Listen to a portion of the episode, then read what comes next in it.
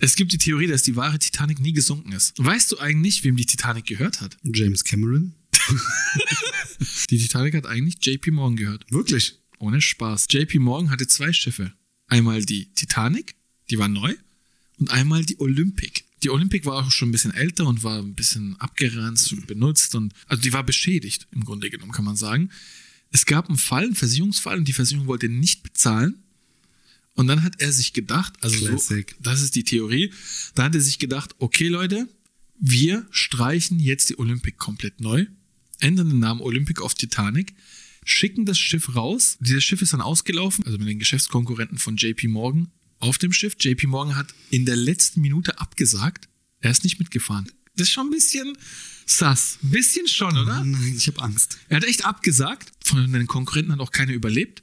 Und irgendwie heißt es auch, dass die Überlebenden auch keinen Eisberg gesehen haben.